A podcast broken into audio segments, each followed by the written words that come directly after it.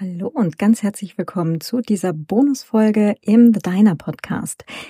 Ähm, genau, direkt nach dem Gespräch mit der Christina Behran zum Thema Fediverse, Mastodon und ähm, ja kommerzielle äh, Social Media Plattformen hatte ich dann äh, ein Interview und zwar für die Universität Augsburg ähm, eine Studie gerade durch ähm, und zwar zu äh, Fediverse und Mastodon mit äh, ja qualitativen Interviews. Da ähm, wurde auf Mastodon aufgerufen, konnte man sich melden, habe ich auch getan. Und tatsächlich hatte ich dann auch ein äh, eines dieser Interviews ähm, mit Lea Deubner an dem Tag am Nachmittag. Und ja, äh, die Lea hat auch zugestimmt, dass ich dieses Interview hier äh, veröffentlichen darf. Lea, ganz, ganz herzlichen Dank dafür nochmal. Ähm, genau, es gibt so ein paar demografische Fragen ähm, am Anfang und dann kommen wir direkt ins Gespräch zu Mastodon und dem Fediverse, ähm, auch wie ich da damals hingekommen bin und ähm, ja, ganz äh, ganz viele unterschiedliche Aspekte, die sie da auch abfragt. Ähm, ich persönlich fand die Fragen auch sehr interessant, ähm, weil äh, auch die Fragen natürlich zeigen, wie oder welche Interessensgebiete oder welche Knackpunkte Menschen, die vielleicht jetzt frisch dazukommen zum Fediverse, ähm, ja halt auch als interessant empfinden oder halt auch als Problemfelder äh, identifizieren. Ähm, genau, wir haben uns so ungefähr eine Stunde unterhalten und es ist mir ein gröberer Fehler unterlaufen. Ich sag's gleich zu Beginn. Ich weiß, äh, dass ich da einen Fehler gemacht habe. Und zwar ist die Funktion, dass man Posts mittlerweile auch kommentiert reposten kann, äh, technisch umgesetzt. Äh, man findet es, wenn man ähm, einen Post äh, ja reposten möchte, gibt es die Möglichkeit, äh, den äh, ich glaube, Sie haben es genau per iFrame einzubetten. Also ist es genannt per iFrame einbetten. Ähm, ja, äh, schade. Also sowohl, äh, dass, ähm, dass ich das nicht äh, genau in der Sekunde genau auf dem Schirm hatte, dass das natürlich technisch schon geht. Ähm, und auch, wie ich finde, schade, dass es mittlerweile geht. Ähm, ja, warum hört ihr dann gleich äh, im Gespräch. Ich entschuldige mich auch für die ähm, technische, also für, für die Audioqualität. Ich hatte nicht dran gedacht, äh, eine Aufnahme zu machen. äh, aber Lea hat ja äh, zum Glück eine gemacht äh, für ähm, ihre Auswertung des Interviews ähm, für diese Uni-Arbeit. Äh, sobald es die Studie vorliegt, äh, werde ich die natürlich dann halt auch äh, ergänzen beziehungsweise ähm, werde mich äh, dazu auch im Fediverse noch äh, äußern. Das kann aber jetzt dieses Jahr noch bis September, Oktober dauern, wie sie sagte. Also ja, äh, ganz, ganz herzlichen Dank nochmal an äh, Lea Deubner für die Fragen und äh, euch ganz viel Spaß mit diesem Gespräch. Stell dich doch bitte nochmal ganz kurz vor. Wer bist du? Hm. Ähm, genau, mein Name ist Claudia Zotzmann-Koch. Ähm, ich bin Autorin und äh, Datenschutzexpertin und im Fediverse unterwegs seit 2018. Ähm, Genau, ich äh, möchtest du die demografischen Daten dazu auch noch haben? Gerne. Also okay, genau. Also äh, 45 Jahre alt, weiblich. Ähm, genau. Äh, noch irgendwas? Was war noch wichtig? Ähm, vielleicht auch, was ähm, du so für Hobbys hast. Was machst du gerne auch ähm, in deiner Freizeit? so viel habe ich davon gar nicht. Also ich bin ähm, tatsächlich auch ähm, ehrenamtlich engagiert, habe sieben Jahre lang, sechs oder sieben Jahre lang, verdammt, ich, muss, ich muss gucken, äh, die Privacy Week organisiert, bin in der Event-Orga vom Chaos Computer Club für den Kongress und auch fürs Camp. Ähm, genau, und ähm, gehe halt auch in Schulen, mache ein Projekt Chaos macht Schule mit. Ähm, und sonst viel Freizeit habe ich da nicht. Also äh, es bleiben so Sachen wie Stricken, Dinge selber bauen und äh, genau. Ich habe ähm, drei Podcasts, ähm, zwei, also einen zum Thema Schreiben, Autorin, einen zum Thema Richtung Datenschutz, Netzpolitik und einen selber macht Podcast. Genau. Wow, ich finde, das klingt nach sehr viel. Ähm, ist vielleicht nicht alles Freizeit, ist vielleicht auch äh, so Zusatzarbeit manchmal, aber es sind schon vielfältige Sachen. Ähm, was würdest du denn sagen, was ähm, ja, für welche Medien du dich noch so interessierst. Ähm, deine Medienaffinität bezüglich auch Fernsehen, Internet, Bücher, ähm, verschiedene Apps. Ähm, genau, was nutzt du gerne und viel? Mhm. Ähm, Bücher, ähm, sowohl Papier als auch E-Book. Ähm, ich habe mein Medien oder mein Medienkonsum ist primär Internetartikel von diversen Medienhäusern, äh, wo ich halt eine meine meine Linkliste quasi habe, wo ich äh, so durchgehe, beziehungsweise was halt auch bei Mastodon bei mir durch die Timeline rankommt und ähm, auch im Podcast-Format, also Deutschlandfunk-Interviews etc., ähm, die dann halt bei mir über einen Podcatcher reinkommen. So, also lesen und hören. Und Fern? Lass mich kurz überlegen, ob ich was Wichtiges vergessen habe, aber ich glaube, das war so primär das. Fernsehen gar nicht. Ähm, gelegentlich Serien mit äh, meinem Partner gemeinsam anschauen, aber eben kein lineares Fernsehen. Mhm. Und äh, wenn du dich äh, auf sozialen Medien bewegst, welche Plattform findest du da noch so gut außer Mastodon? Nutzt du auch kommerzielle soziale Medien wie zum Beispiel Twitter oder Instagram? Gar nicht. Nein, ich hatte früher, also äh, ich bin ja schon etwas älteren Semesters und ähm, habe ganz früher, Ende der 1990er, bin ich bei ähm, Chatforen gewesen. Ähm, wir hatten ja nichts. ähm, also äh, Metropolis äh, war so eins der Sachen, wo ich viel unterwegs war. Dann ging das Ganze weiter Richtung StudiVZ, äh, MeinVZ, Facebook früher, dann äh, relativ ausgiebig zwischen 2007 bis 2016, 15, eher 15. Ähm, genau, Instagram hatte ich nur sehr kurz. Das habe ich schon wieder, also das Konto gelöscht, bevor es von Facebook äh, gekauft wurde. Ähm, war auch nicht mal sonst, äh, seit ich 2018 zum auf, also zu Mastodon gekommen bin, nichts anderes mehr. Also ich hatte äh, Twitter-Accounts, ähm, war also war nie wirklich meins und ähm, habe mir vorgenommen, heute den letzten davon äh, zu schließen. Also ich hatte mehrere eben für meine Podcasts auch. Aber ähm, wie gesagt, der Plan ist heute noch den letzten davon äh, dann auch zu schließen, weil Elon Musk und so weiter und wie sich das Netzwerk entwickelt. Aus welchen Gründen benutzt du denn ähm, jetzt primär nur noch das Fediverse? Du hast gerade schon angedeutet, äh, die Übernahme von Musk bei Twitter ähm, war ein Grund. Ähm, aber was sind dahinter die Beweggründe? Gibt es da soziale, datenschutzrechtliche? Mhm. Ähm, sowohl als auch.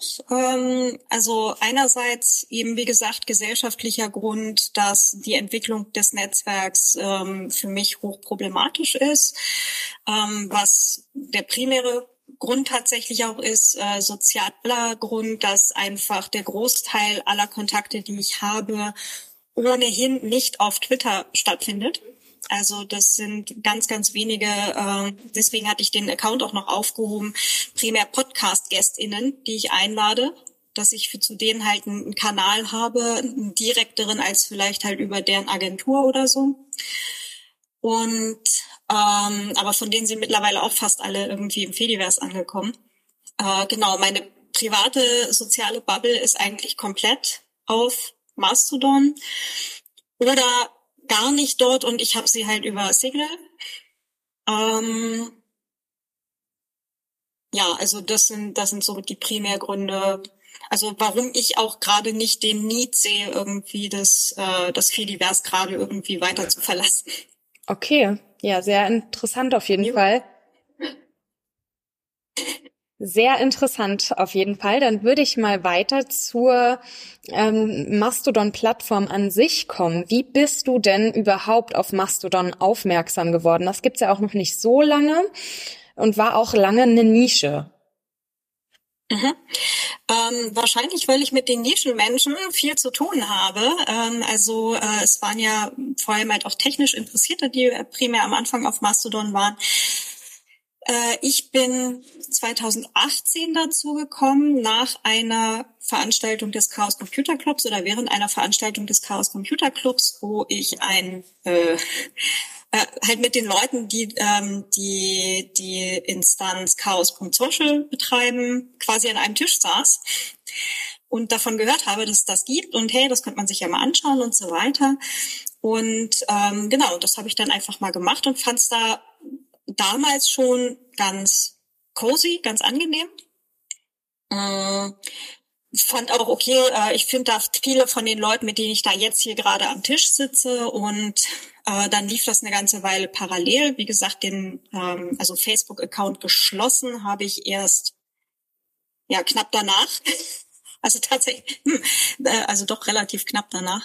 Aber es ist ähm, ja, habe danach dann auch wirklich eigentlich aufgehört, Twitter mir anzugucken oder sowas, weil dann halt einfach auch schon der Großteil irgendwann da war. Und ähm, ja, wie gesagt, es waren dann halt nur noch ein paar Leute, die ich eben fürs Podcasten einladen wollte, ähm, dass ich eben die Twitter, also oder zumindest meinen einen Twitter-Account halt noch dann hatte, aber das ähm, ja irgendwie reingeraten und gleich gleich ein ein Online Zuhause gefunden spannend. Bei ganz vielen Leuten ähm, lag das gar nicht primär an den Kontakten, dass da so viele schon drüben waren, sondern primär an so ähm, ja politisch sozialen Gründen, dass sie zu Mastodon gewechselt sind. Das war dann bei dir, so wie ich das verstanden habe, tatsächlich ein bisschen anders, dass es wirklich an den vielen Kontakten, die da von dir auch schon rüber gewechselt sind, lag. Mhm, genau. Also in dem Fall war meine soziale Bubble schon dort. Spannend, ja. ja. Und was war dann dein erster Eindruck von Mastodon? Ähm, also es war erstmal ein ganzes Teil ruhiger, als ich das eben von Twitter oder Facebook eben kannte. Viel weniger aufgeregt auch.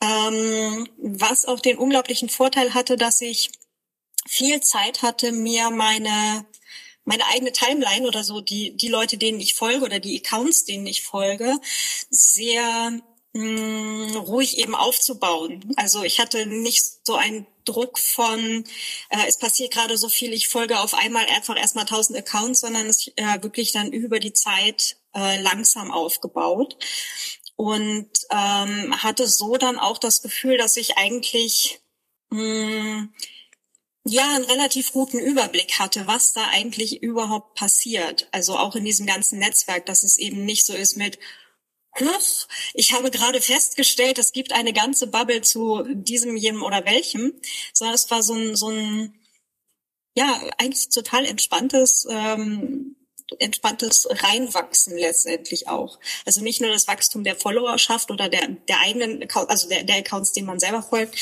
sondern halt auch so ein ja, sehr entspanntes Ankommen, rein verwurzeln.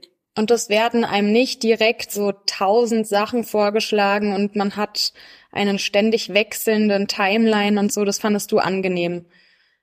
Ich fand das total großartig, weil ich auf die Art und Weise, dadurch, dass ich halt dann zum Beispiel bei den Leuten, die ich halt schon kannte, vom, wir sitzen gemeinsam am Tisch, ähm, bei denen dann halt geguckt habe, wem folgen die denn noch alles und so und ah, guck mal, den kenne ich noch, die kenne ich noch, super, dann folge ich denen noch auch. Mhm. Und ähm, hatte eben nicht dieses, ich werde von irgendeinem Algorithmus zugeballert mit, das musst du dir jetzt angucken oder das ist gerade Trend oder sonst was, sondern eher ein, ich kann mich orientieren. Ich habe selber die Möglichkeit, mich umzuschauen. Also vielleicht ein bisschen schwer zu beschreiben, aber dieses Gefühl, einfach mich selbstständig in diesem Netzwerk bewegen zu können, ohne das Gefühl zu haben, ich werde in irgendeine Richtung gedrückt. Mhm, das, ähm, das verstehe ich, das macht total Sinn, ja. Und ähm, Heute habe ich schon so herausgehört, dass du dich ja primär auf Mastodon bewegst und heute sogar deinen letzten Twitter-Account irgendwie schließen möchtest. Welche Bedeutung hat denn für dein Leben auch Mastodon? Ist das was, was du jeden Tag benutzt oder ähm, tatsächlich ähm, nur ab und zu? Ist es eher sehr bewusst die Nutzung oder so nebenbei? Alles davon. Ähm, also tatsächlich sehr wichtig. Ich betreibe auch zusammen mit Clemens Hopfer einen eigenen Server. Wir betreiben literatur.social. Das heißt, wir sind beide auch Admins äh, und äh, wir haben halt ein kleines Moderationsteam mit äh, fünf Leuten. Das heißt, ähm, es ist halt auch ein ganzes Teil unserer Freizeitbeschäftigung, die sich eben mit Mastodon und ähm, gegebenenfalls Moderationstreffs und so weiter eben dann ähm, ja, wo sich halt darum dreht. Ähm, wir haben ja, also wir nehmen dann halt auch an so ähm, Events teil, wenn es dann halt mal äh, überregionale Moderationstreffs gibt. Also ähm, gibt ja gelegentlich mit ja, ModeratorInnen, Admins anderer anderer Instanzen, ähm, gibt so Austauschtreffen, wie läuft das bei euch, habt ihr Best Practice und so weiter. Ähm, also da ähm, ist schon viel ähm, viel Austausch letztendlich auch mit den anderen Admins, was super spannend ist. Auch neulich, als ich mal irgendwo in einer anderen Stadt war, äh, die Mastodon-Admins dort getroffen. Das war auch sehr nett auf ein Eis. Schön. Also halt auch wieder tatsächlich physisch in, in Kontakt in, in der 3D-Welt. Und ähm, ansonsten, äh, also ich würde es jetzt noch nicht Hardcore-Nutzerin nennen, also ich glaube, da fehlen noch ein paar Stunden pro Tag, aber schon mehrfach pro Tag, dass ich reinschaue, je nachdem, wie viel halt auch gerade sonst los ist. Aber ähm, genau, also ich nutze es halt auch als einzigen Kanal auch für mich als Autorin, ähm, um halt zu sagen, hey, ich habe ein neues Buch oder ich arbeite gerade oder recherchiere gerade an diesem oder jenem Thema. Mhm. Also ich mache da tatsächlich Umfragen mal für Artikel, die ich schreibe oder für Bücher, die ich recherchiere. Also kann man sagen, du nutzt es sowohl für privaten Austausch als auch auf beruflicher Ebene und ähm, ja, nutzt es eben professionell auch. Genau, und halt auch die Nutzung als selber Instanzbetreibende. Mhm. Jetzt würde ich gerne, wenn es okay ist, nochmal auf die Anfänge von Mastodon, also bei deinen, bei deiner Nutzung zurückkehren. Wenn du dich da noch dran erinnern kannst, das ist natürlich jetzt schon ein paar Jährchen her. Weißt du noch, was du damals von der Registrierung bei Mastodon gehalten hast? Wie kamst du da zurecht? Muss gerade echt zurück äh, überlegen. Ich glaube, ich habe mich ohnehin quasi noch direkt dort am Tisch sitzend registriert. Das heißt, wenn ich Probleme gehabt haben sollte, was, woran ich mich nicht erinnern kann, dann hätte ich wahrscheinlich die Leute gleich auch neben mir gehabt. Also äh, ich glaube, viel Zeit war da nicht zwischen. Okay, also erstmal auch keine negative Erinnerung. Ähm, dann muss man sich ja für einen Server beziehungsweise eine Instanz entschieden äh, entscheiden. Und für welche hast du dich da entschieden und warum damals? Inzwischen hast du ja auch eine eigene gegründet, aber weißt du noch, wie das ähm, damals war? Ähm, ja, wie du gesagt, mit den Leuten direkt am Tisch, die chaos.social betreiben. Also ich bin auch bei chaos.social dann halt eingestiegen. Äh, also das war meine erste Instanz. Das heißt, es ist die, die halt so aus dem Chaos Computer äh, Club Umfeld Menschen, äh, die dort äh, diese Instanz betreiben.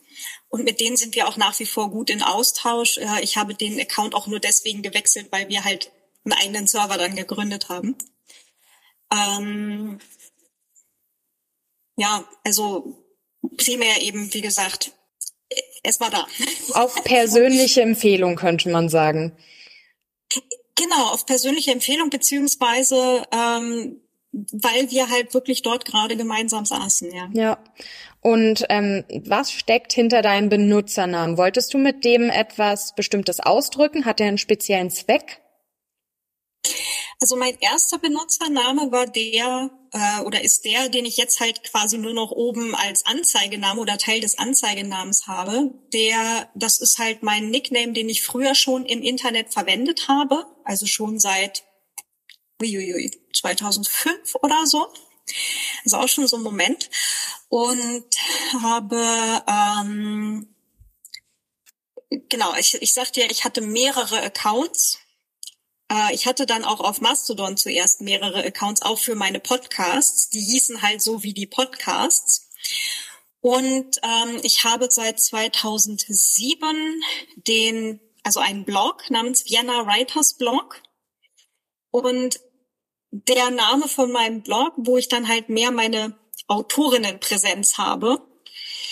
Ähm, den habe ich dann gewählt, als wir den Server gewechselt haben. Also ich bin von meinem äh, Nickname von so all over the place im Internet gewechselt mehr auf meine Autorinnen, auf meinen Autorinnen selbst, weil wir auch halt eben den Literaturserver betreiben, also einen deutschsprachigen Literaturserver und das war dann für mich zumindest naheliegend.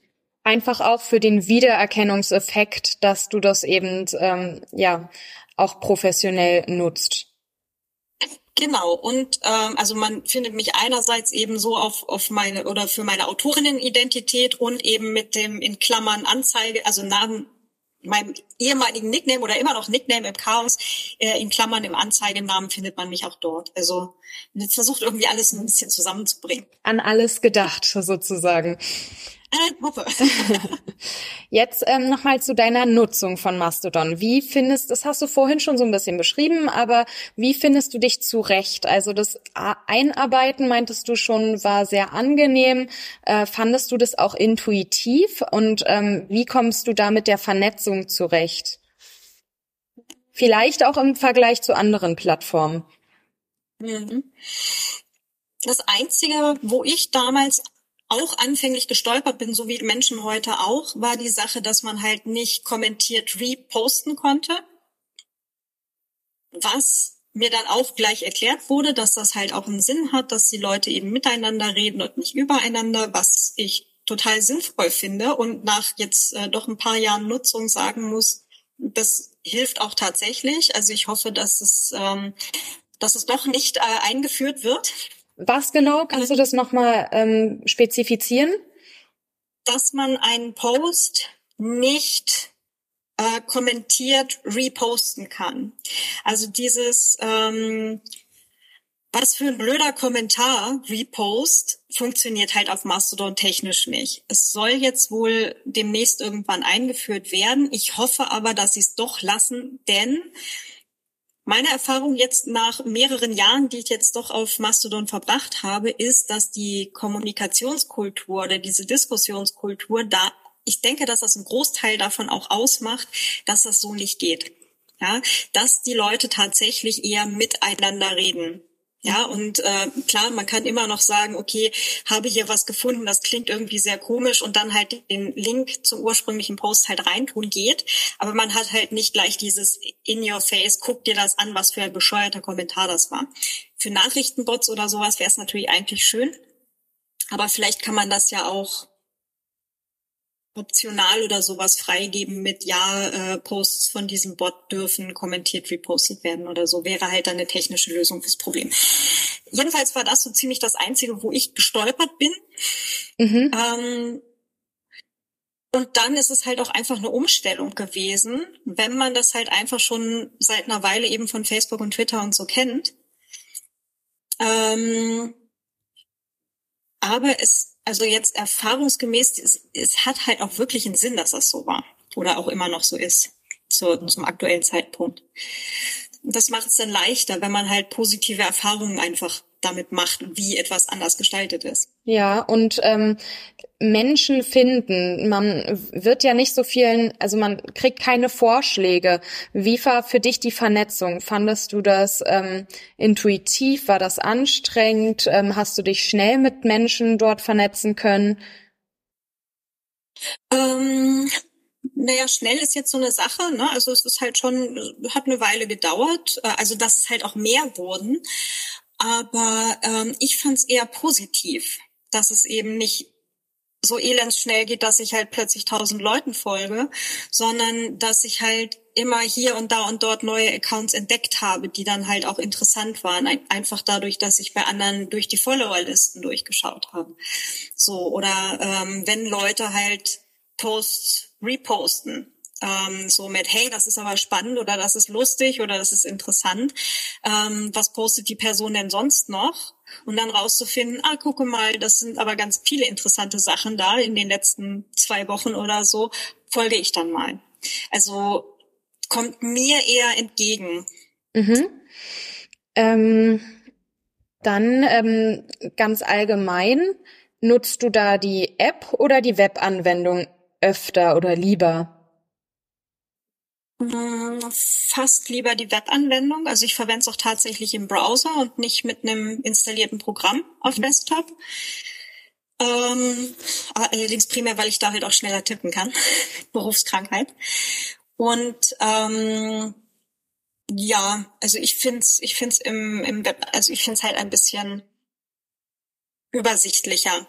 Äh, die App, die ich verwende, ich verwende seit Jahren eigentlich dieselbe, äh, immer tut äh, auf iOS und bin damit auch sehr, sehr glücklich. Ähm, vor allem, weil ich halt auch noch eine Weile die ähm, Accounts eben hier von der Veranstaltung, die wir hatten und so weiter betreut habe und mehrere Accounts ist, ähm, ist dann tatsächlich in der App etwas einfacher. Aber mh, mm, also tendenziell gerne Web.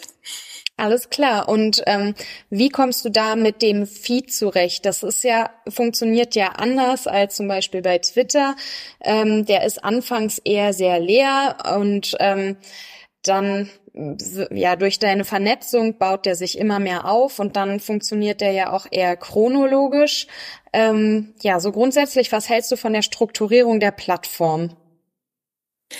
Ähm, großartig. Finde ich unglaublich großartig.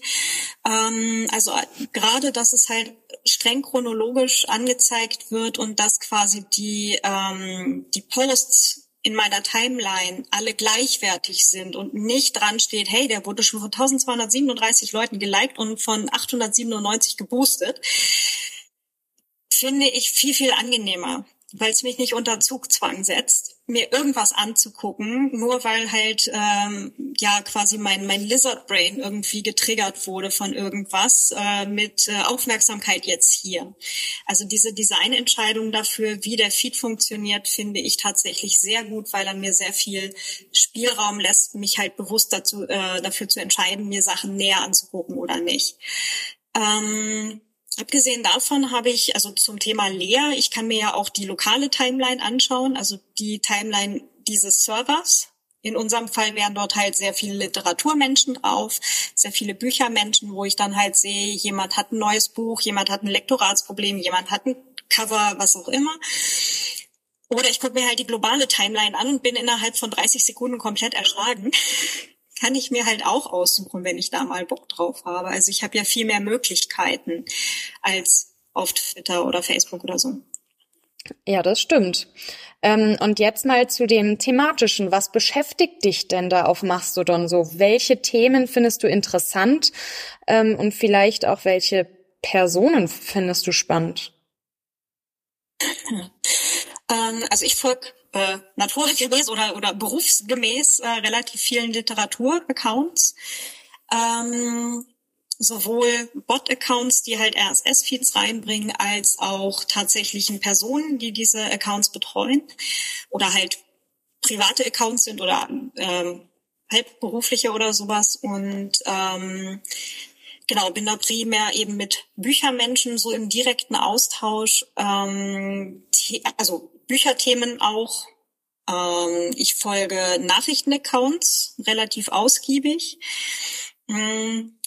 Mich erfreut darüber, dass jetzt auch Tagesschau und so weiter im Fediverse vorhanden sind. Das ist sehr großartig.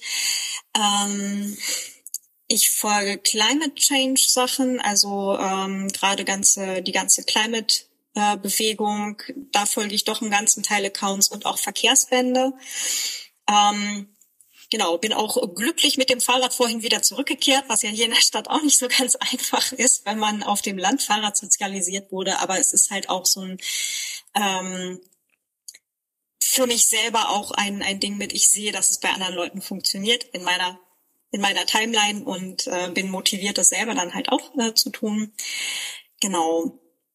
Ja, das sind so die, die großen Themen, äh, genau, und Technik, Technik-Accounts, also im ganzen Teil Chaos Computer Club Leuten und halt auch äh, IT-Security Bubble, äh, Datenschutz Bubble, auch ganz viele Leute. Also das sind so die, die Großthemen. Und ähm, wie viel interagierst du da so mit Tuts? Bist du eher so eine stille Verfolgerin oder kommentierst du da auch viel?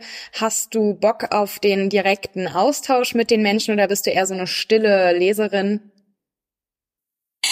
Ähm, das ist tages- und themenabhängig. Äh, tendenziell eher auf Austausch und Interaktion äh, aus. Also ich äh, unterhalte mich auch gerne mit Leuten über Themen, weil ich auch immer selber dann was dazu lerne, was ich mal großartig finde.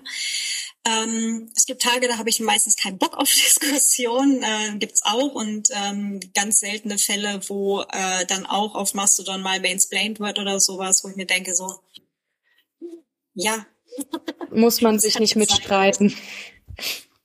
Genau, aber das ist so ein, äh, also ich habe auch eine gut gepflegte Blogliste, wo ich mir denke, so, okay, danke, reicht. Ähm, glaube, die braucht auch jeder und vor allem jede äh, in diesem Internet. Also von daher tendenziell eher auf Austausch aus. Mhm. Würdest du sagen, durch dieses, äh, man sieht, ähm, also es wird viel gerepostet und man kann Leute blocken und so weiter, dass man sich stark auch in seiner eigenen Bubble bewegt oder dass man da auch mal über den eigenen Tellerrand hinausschaut? Es kommt, glaube ich, sehr darauf an, wem man folgt oder wie die eigene Bubble ist. Also ich bekomme tatsächlich von den Accounts, denen ich folge, immer wieder auch neue Themen und neue andere Accounts reingespült, weil die Personen, mit denen ich mich äh, offenbar umgebe, selber sehr offen sind, sich andere Sachen anzuschauen. Das heißt, ähm, wenn man jetzt halt sich eine Bubble zusammenstellt, die quasi nur unter sich bleibt und nichts repostet von anderen oder sowas, dann kommt da wahrscheinlich auch weniger rein. Aber ähm, sonst würde ich wahrscheinlich auch öfter in die in die globale Timeline schauen, wenn ich nicht äh, mhm. ohnehin von den Leuten, die mich da umgeben, viel Neues reinkriegen würde. Und im Vergleich vielleicht auch zu anderen Plattformen würdest du sagen, ähm, deine, dein Profil ist irgendwie politischer oder sozialer und ähm, wie, wie denkst du, ist da vielleicht auch ein Unterschied zu verzeichnen auf Mastodon? Hm, insgesamt nehme ich es als durchaus politisch wahr. Also die Leute, die mich da so direkt umgeben oder mit denen ich viel zu tun habe, sind auch recht aktiv. Also ähm, Bereich Aktivismus, äh, Bereich ähm, teilweise halt auch Politberatung und so weiter, also äh, von bis. Mhm. Und ähm, durchaus alle auch eher sehr sozial, also auch mit ähm, wenn es jetzt darum geht, ich kaufe mir ein Ticket für, für eine Veranstaltung, nehme ich ein Supporter-Ticket, damit halt wer anderer eben mit einem günstigeren Ticket reinkommt. Ähm, ich kriege auch häufig Fragen, wenn ich schreibe, ich habe ein neues Buch oder eine Neuauflage, ist halt die häufigste Frage eigentlich, hey, wo soll ich es kaufen, das bei dir am meisten ankommt? Was eine andere Geschichte ist als, hey, wann gibt's denn das irgendwo in Aktion? Ja. Hm, also ich erlebe es tatsächlich tendenziell politisch, tendenziell linkspolitisch und auch tendenziell sehr sozial. Ähm, also empfindest du auch da einen anderen Umgangston äh, der UserInnen untereinander und ein anderes Gemeinschaftsgefühl? Vor allem, wenn Sachen gepostet werden, die vielleicht fa falsch verstanden werden oder, also ich habe jetzt gerade Anführungszeichen in die, in die Luft gemalt, oder die ähm, vielleicht ungewöhnlich pumpig sind oder irgendwie, ähm, wo man in so einen Graubereich reinkommt, wird häufig nachgefragt, hey, wie meinst du das? Bei mir kommt an XY, hast du das wirklich so gemeint? Und falls ja, warum, äh, ne, warum denkst du das? Ne? Oder also tatsächlich eher auf gegenseitiges Verstehen und auf Richtigstellung gegebenenfalls aus. Also das ist eher so der häufigste Fall, also selten konfrontativ. Ähm, und ähm, tatsächlich sehr, sehr gemäßigt insgesamt. Würdest du sagen, das unterscheidet sich auf jeden Fall auch von Twitter oder anderen Plattformen, wo manchmal ja auch direkt der Konflikt, der Streit gesucht wird? Ja, mhm. ganz eindeutig. Das war auch zu beobachten, als jetzt äh, dank Elon Musk halt äh, sehr viele Neulinge halt so im November, Dezember, Januar dann halt nach Mastodon kamen, ähm, wo halt die äh, alten HäsInnen, ähm, die Neuankömmlinge dann auch an die Hand genommen haben und dann halt viel erklärt haben und so. Und da waren dann halt auch ein paar neue Accounts dazwischen, die halt gleich so sehr konfrontativ waren, gleich erstmal provoziert haben und so weiter, die sich dann da auch nicht lange gehalten haben. Mhm. Also die wurden dann entweder erstmal, also erstmal wurden sie angesprochen, irgendwann wurden sie gemutet und dann waren sie halt irgendwann einfach weg, weil ich unterstelle jetzt, ihr übliches äh, Kommunikationsszenario nicht funktioniert hat.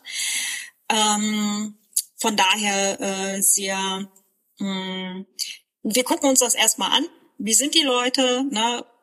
geben ihnen alle Möglichkeiten, sich zurechtzufinden, helfen aus. Es gab auch ähm, es, es wurden extra kleine Gruppen gegründet, also hier so äh, Gruppenaccounts, denen man dann folgen konnte, äh, mit Fedi Help und so weiter. Also dann halt Neuankömmlinge auch hinschreiben konnten mit äh, Hashtag neu hier, kenne mich nicht aus, ähm, wie mache ich dies, das oder jenes. Dann wurde da halt auch geholfen. Und ähm, was allerdings halt auch erwartet wird, ist, dass eben dann auch versucht wird anzukommen und eben nicht erstmal provozieren und draufprügeln und gucken, kriege ich da halt meine, meine Plattform-Boosts oder halt nicht und das klappt dann halt eben einfach nicht. Richtig gut, das ist auch nochmal eine interessante Perspektive. Ähm, magst du einmal ganz kurz exemplarisch von deiner letzten Mastodon-Nutzung ähm, erzählen?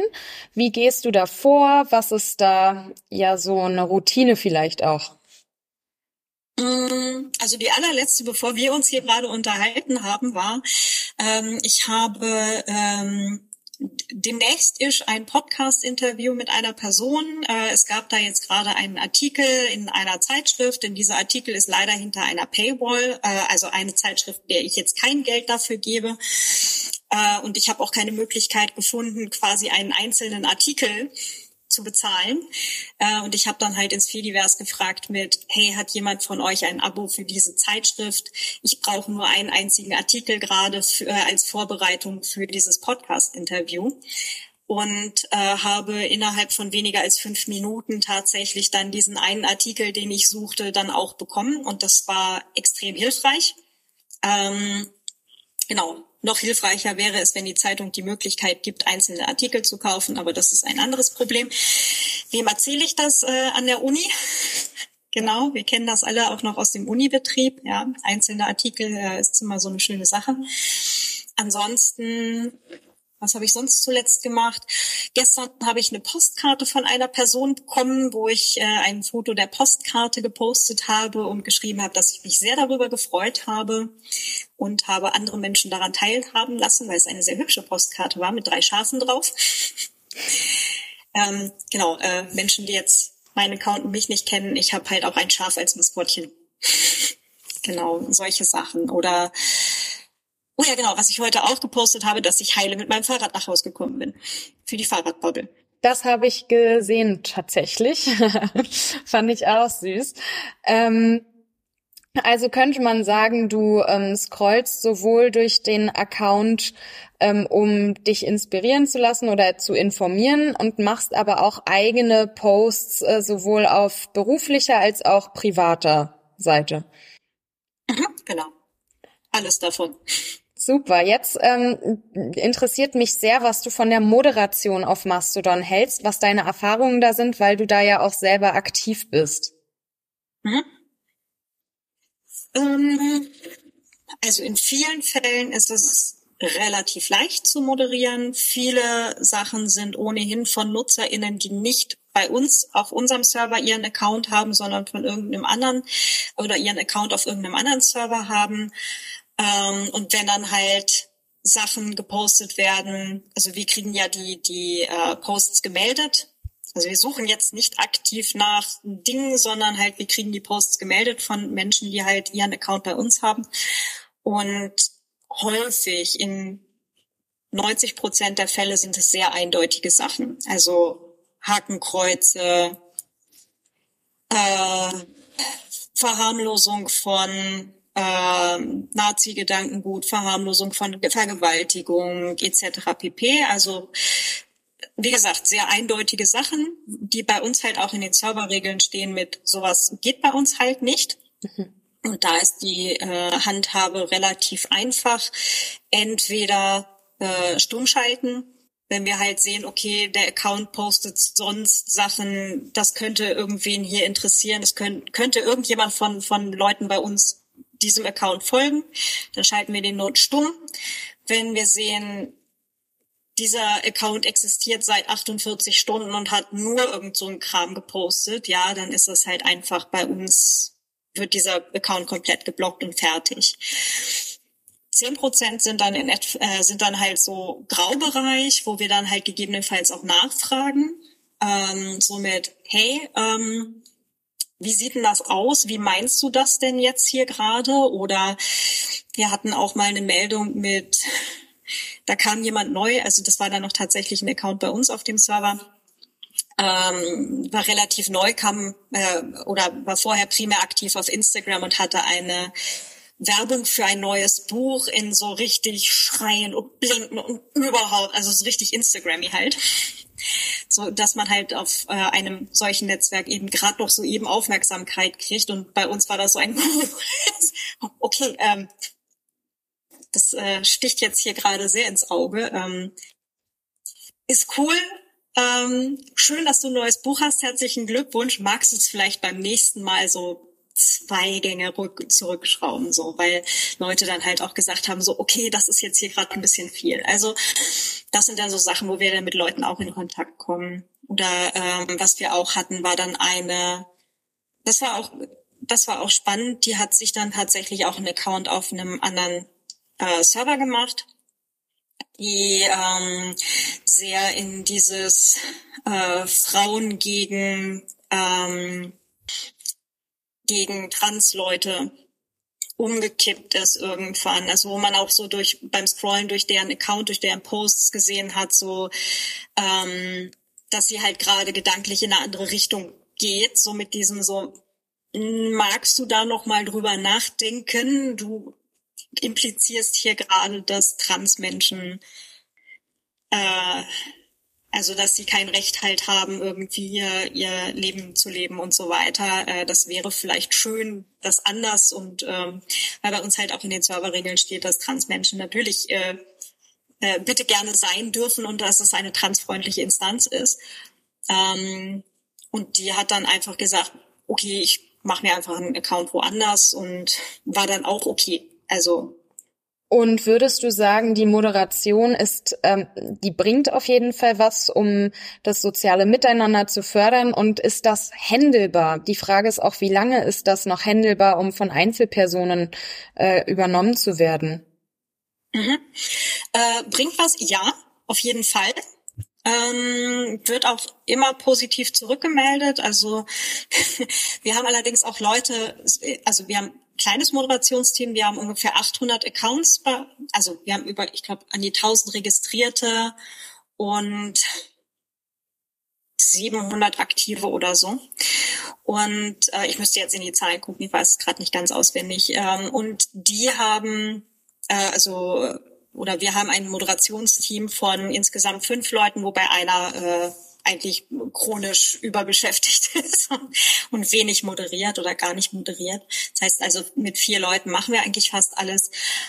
Und es sind, also es sind schon mehr geworden und gerade halt eben, wie gesagt, als so viele neue kamen, waren es dann auch dann mal 10, 20 Meldungen in, in ein, zwei Wochen. Da war es dann halt schon wirklich viel. Normalerweise haben wir so zwischen eins und vier Meldungen pro Woche. Was jetzt wahrscheinlich wenig ist, aber halt als Literaturinstanz haben wir halt auch primär eben Bücherleute, die meistens, also vielleicht nicht so die das ungebildete Klientel ist, sagen wir es so, sondern wir haben halt tendenziell eher, eher Leute, die halt entweder gegebenenfalls auch selber nachfragen, ähm, selber in Diskussionen gehen und dann halt irgendwann melden, wenn sie merken, okay, hier wird's jetzt gerade doof. Ja, die Frage ist natürlich, ob ähm, wenn Instanzen sehr groß werden, sehr beliebt sind, mehrere tausend Leute, vielleicht eine halbe Million Leute oder so, ob das noch von echten Personen einfach gehandelt werden kann und wie zukunftsträchtig das ist bei Mastodon? Ich glaube, dass es von echten Personen gehandelt werden muss ähm, und dass wir gar nicht dahin kommen, dass wir ähm, automatische Filter haben, weil automatische Filter involvieren würde, dass wir uns Software von Google oder Facebook reinholen. Und das ist ja genau das, wo wir mit Mastodon oder halt mit dem ganzen Fediverse eigentlich genau nicht hinwollen weil wir ja eigentlich genau von diesen Konzernen weg wollen. Das sind aber die einzigen, die sich halt leisten können, überhaupt solche Filter zu entwickeln, beziehungsweise sowas halt auch schon haben und im Einsatz haben. Also hier Content ID für YouTube und so weiter, also was Google da schon äh, im Einsatz hat. Äh, Facebook halt genauso, wobei die eben zusätzlich auch immer noch eben die Leute in Billiglohnländern haben, die für ein Appel und ein Ei sich dann halt äh, Enthauptungsvideos und so weiter anschauen müssen, was halt wirklich katastrophal ist. Von daher also ist meine persönliche kleine Meinung, dass wir eigentlich als Menschen da dran sein müssen, dass wir dort, also zu solchen Verhältnissen gar nicht erst hinkommen. Mhm. Und deswegen müssen wir meines, meines Erachtens nach äh, tatsächlich selber auch einfach das durchmoderieren und eben den Leuten auch klar machen, hier sind echte Menschen, die sich um den Kram kümmern, damit wir eben gar nicht erst dahin äh, hinkommen. Was hältst du denn? Achso, sorry. Ja. Entschuldige, nur ganz kurz eben zu den paar tausend äh, Leuten, die sich äh, drum kümmern. Wir sehen das Ganze ja gerade bei Reddit ähm, mit dem äh, Reddit Blackout, wo die tausenden äh, ehrenamtlichen ModeratorInnen dieser ganzen Subreddits eben äh, gerade streiken oder zum Teil gestreikt haben. Und ähm, da sieht man, was halt passiert, wenn eben die Plattform selber durchkommerzialisiert wird und einige Leute damit Geld verdienen, aber die, die die Arbeit machen, kriegen nichts. Ja, also das kann man sich halt auch als mahnendes Beispiel eben anschauen, dass das so halt auch kein wirklich gutes Modell ist. Und vielleicht müssen wir eher dahin kommen, dass wir von Nutzenden kleine Beträge nehmen, also je nachdem, wer sich wie viel halt äh, leisten kann, halt vielleicht auch Supporterbeiträge. Momentan sind ja viele Instanzen äh, spendenbasiert äh, um eben Hardware, Hostingkosten etc. zu bezahlen. Und vielleicht kommen wir irgendwann auch dahin, dass wir sagen, okay, ähm, wenn jetzt dann irgendwann ein paar tausend Nutzende drauf sind, ähm, die Digitalcourage zum Beispiel nimmt für ihre Instanz ein Euro pro Monat pro Nutzer. Ja, das ist überschaubar. Ja, das ist so wie Posteo oder Mailbox.org oder sowas. Wenn man sagen kann, okay, wir kriegen halt pro Nutzer oder nutzender Person oder pro Account ein Euro pro Monat und dafür können wir dann vielleicht auch, also nicht nur die Hostingkosten zahlen, sondern vielleicht auch irgendwann Moderationskosten. Also, dass wir Leute für eine bestimmte Anzahl Zeit äh, eben dafür bezahlen können. Aber eben aus der Nutzerbasis raus. Und wenn dann halt jemand sagt, oh, ich kann mehr als einen Euro bezahlen oder ich gebe euch nochmal extra oder sowas, dass das dann halt auch wieder Leute auffängt, die sich nicht leisten können. Ja, das ist eine sehr interessante Idee. Ähm, es gibt ja auch für die einzelnen Instanzen, um die Moderation zu entlasten, direkt schon diese Codes of Conduct, bestimmte Benimmregeln, denen man zustimmen muss, bevor man sich auf die Instanz anmelden kann. Das ist ja auch anders als bei anderen Plattformen, wo man sowas gar nicht machen muss. Was hältst du von den Codes of Conduct? Glaubst du, die bringen was und filtern Leute vielleicht im Vorfeld schon? Mhm. Ähm, genau, also Serverregeln. Wir haben auch, wie gesagt, Serverregeln. Wir erlauben zum Beispiel, wie vorher schon gesagt, eben äh, Werbung in einem humanen Maße, äh, aber eben zum Beispiel auch keine Hate Speech, keine Intoleranz, kein, äh, keine Nazi-Rede etc. pp. Ähm, und das sind auch die Regeln, nach denen bei uns eben moderiert und auch gemeldet wird. Ja, und das sind also es hat schon jeder Server eben eine entsprechend, ein entsprechendes Regelwerk.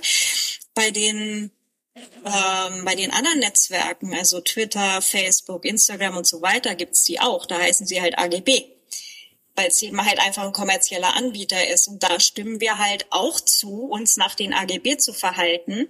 Ja, das ist dieser kleine Haken, den man setzen muss, damit der Weiter-Button geht. Und in dem Moment, wo wir es nutzen, haben wir auch eben zugestimmt, dass wir uns eben nach deren Hausrecht benehmen. Ja, und dass wir halt gegebenenfalls auch nach deren Hausrecht äh, moderiert werden oder halt auch nicht. Aber das ist dann, da sehen wir es halt nicht so, nicht so plakativ, weil es eben dieses Häkchen ist, das man setzen muss, damit der Weiterbutton geht und kein, du kriegst einmal die Hausregeln vorgelegt, bevor du sagen kannst, jo, passt. Stimmt, ja. Ähm, das unterscheidet sich auf jeden Fall zu den anderen Plattformen, würde ich sagen, dass ähm, man da automatisch auf Weiter klickt, während man es bei Mastodon tatsächlich mal liest und sich vielleicht auch noch einen Gedanken dazu macht. Mhm. Ja. Ja, genau. Bei, bei Twitter, Facebook, Instagram kriegen wir die Dinger nicht angezeigt, weil da sind die halt so lang wie eine Tapetenrolle. Ja. Also tatsächlich, wir haben die mal bei der Privacy Week ausgedruckt und an die Wand gehängt. Ja, und das ist halt einfach freaking lang. Also. Ja, glaube ich. Ähm, jetzt noch mal so auf die technische Seite. Die haben wir noch gar nicht genau betrachtet. Ähm, sind da besondere technische Eigenschaften auf Mastodon, die dir gefallen oder fehlt dir vielleicht auch irgendwas?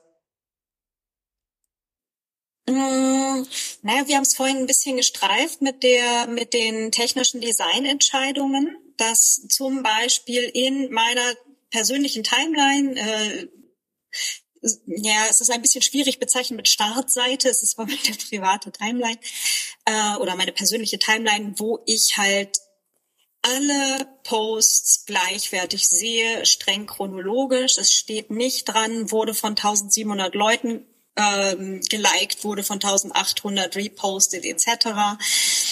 Ähm, das finde ich äh, eine sehr gute technische Lösung. Auch das eben, wie gesagt, mit dem, man kann nicht kommentiert reposten, halte ich für eine gute technische Lösung. Ähm, und ähm, letztlich auch diese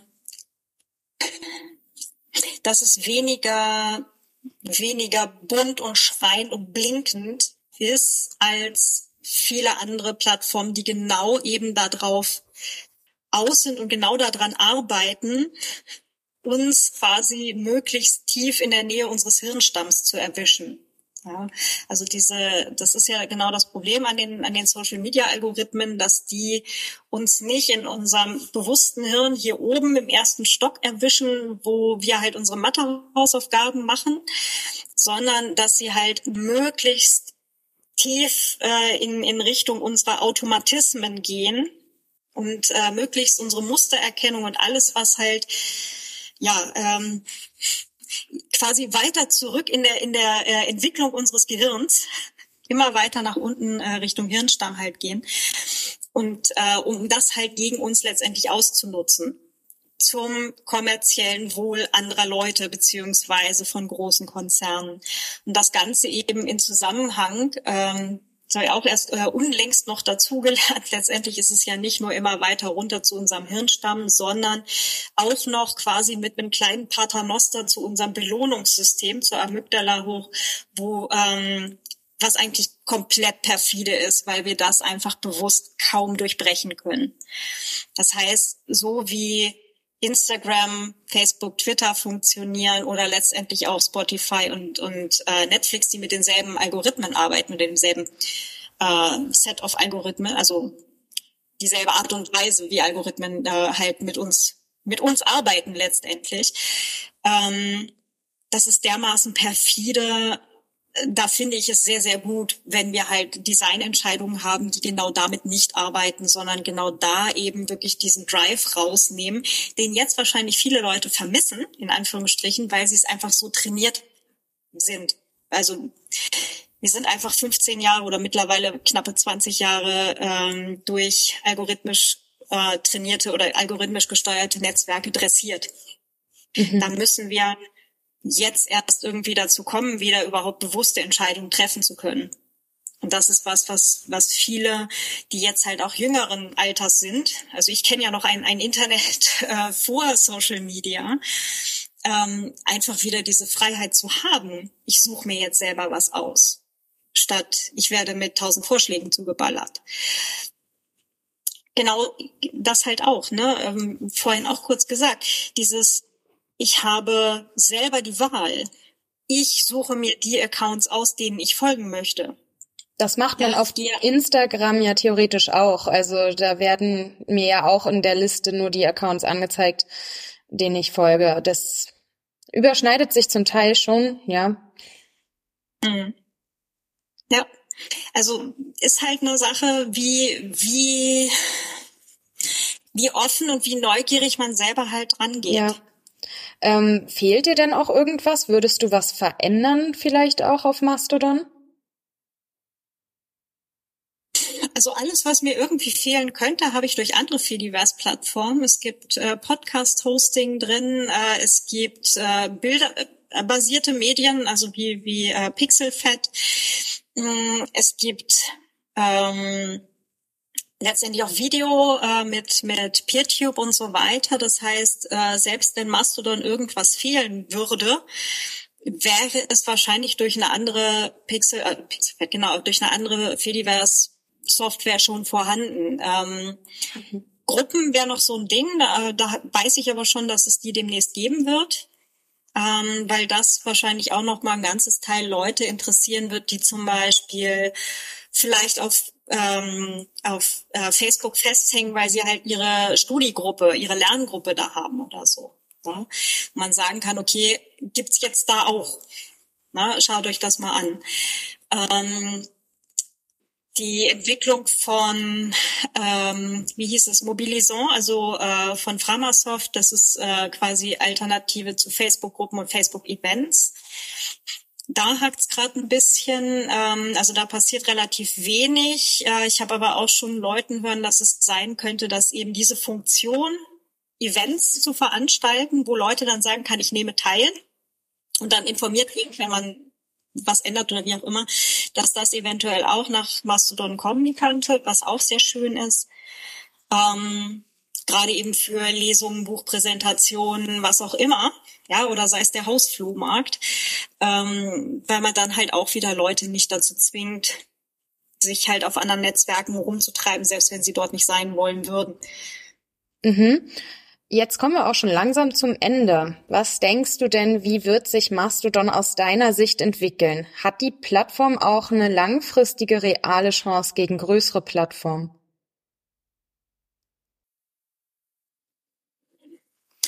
Der nächste interessante Teil wird werden, wie sich äh, Google und Meta weiterentwickeln. Die haben ja auch, oder vor allem Meta hat ja schon gesagt, sie wollen jetzt auch eine, eine verteilte Plattform zur Verfügung stellen. Also sie wollen auch Teil des äh, Fediverses werden. Wobei auf der anderen Seite viele Leute, die jetzt ähm, Mastodon-Server und ähnliche äh, andere äh, Fediverse-Plattformen betreiben, schon gesagt haben, super, dann blocken wir die einfach gleich. Ähm, weil wir einfach da halt auch in das Problem reinlaufen, mit wem sie föderieren, kriegen sie auch die Daten von.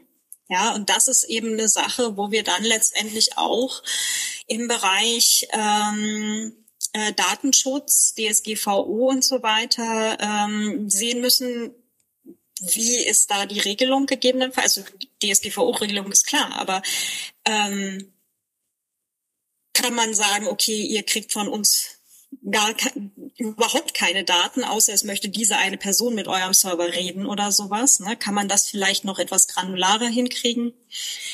Ähm, also das wird nochmal interessant werden, wie es bei denen weitergeht.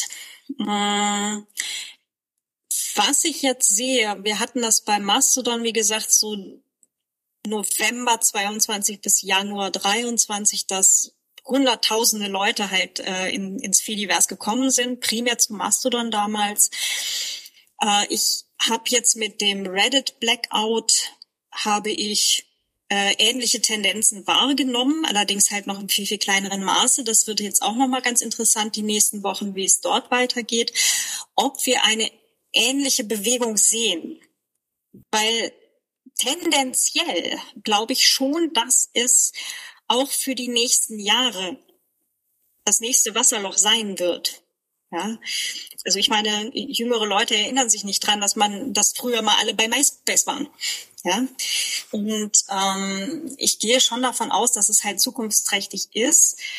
Schon alleine deswegen, weil es auch auf Seiten ähm, nicht nur Datenschutz, sondern halt auch Umweltschutz viel für uns bringt, dass eben es nicht gleich ganze, ganze städtegroße ähm, Rechenzentren sein müssen, sondern dass halt viele kleine Communities auf vielleicht ohnehin schon vorhandenen Servern ihren Mastodon-Server oder ihren Pixelfed-Server oder was auch immer noch mitbetreiben können. Das heißt, auch da sehe ich ein, eine zukunftsträchtige Tendenz, dass eben vorhandene Ressourcen auch für Social Media Zwecke mitverwendet werden können. Mhm. Also Ganz wir werden sehen.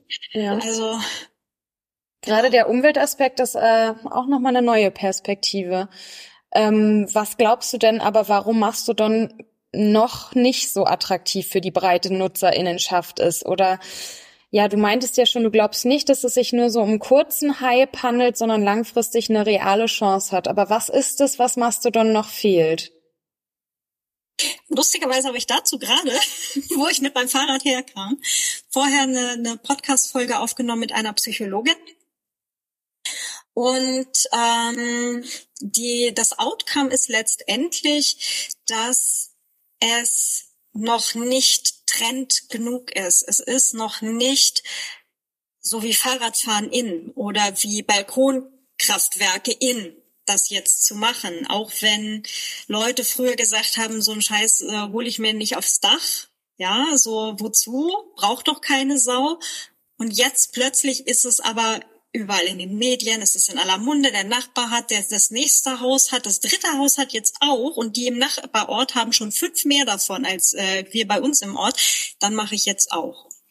Ja, und dieses ähm, der, der Vorschlag war, ähm, es so niederschwellig und so belohnungsattraktiv wie möglich zu machen, beizutreten und so äh, transparent wie möglich, warum es auch anders ist als große, also große Netzwerke es in algorithmisch gesteuerte Netzwerke.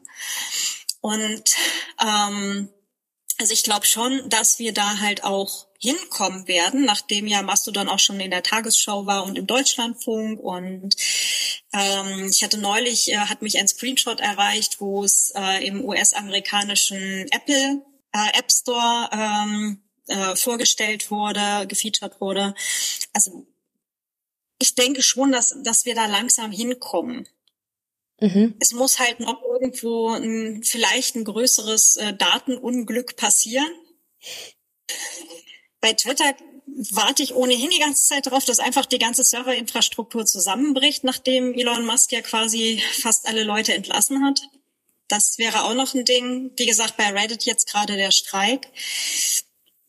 Wir werden sehen, was es letztendlich wird, dass dann die nächste versuche das Wort Welle zu vermeiden, aber äh, der nächste Schub an Menschen halt dann tatsächlich ankommt, bis dann halt irgendwann Netzwerkeffekt ist das Wort, das mir vorhin nicht einfiel, dass der, dass der Netzwerkeffekt greift. Wobei wir auch gesehen haben, jetzt äh, eben November bis Jänner, dass die, dass der Netz, Netzwerkeffekt Kipppunkte hat. Also es geht nicht darum, dass möglichst viele meiner Leute dort sind, sondern möglichst interessante Leute dort sind. Also der Moment, als Greta Thunberg äh, zu Climate Justice äh, Social gekommen ist, da war plötzlich der ganze Server äh, platzte aus allen Nähten und die mussten dann halt auch erstmal Hardware nachstecken und so. Und also Netzwerkeffekt heißt nicht, dass möglichst viel da sein muss, sondern einfach, dass es möglichst interessant sein muss.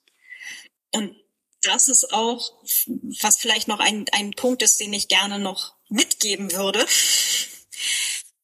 dass es vielleicht auch einfach mehr Leute geben sollte, die selber Inhalte anbieten, die sich nicht darauf verlassen, dass sie eben ihre in Anführungsstrichen gratis Facebook-Gruppe kriegen, um ihre Sachen zu machen. Also ich rede jetzt von Kursanbietern.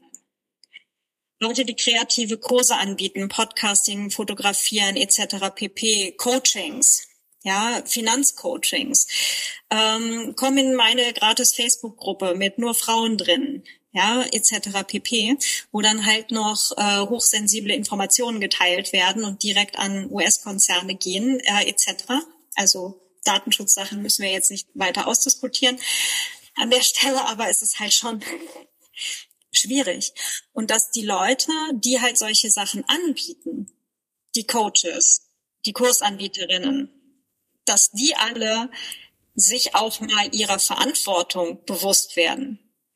Denn wer außer mir und vielleicht eine Handvoll anderer Leute, mit denen du jetzt gerade hier diskutierst oder, oder deine Interviews führst, wer pfeift bei einem 2000 Euro Kurs auf die Austauschmöglichkeit?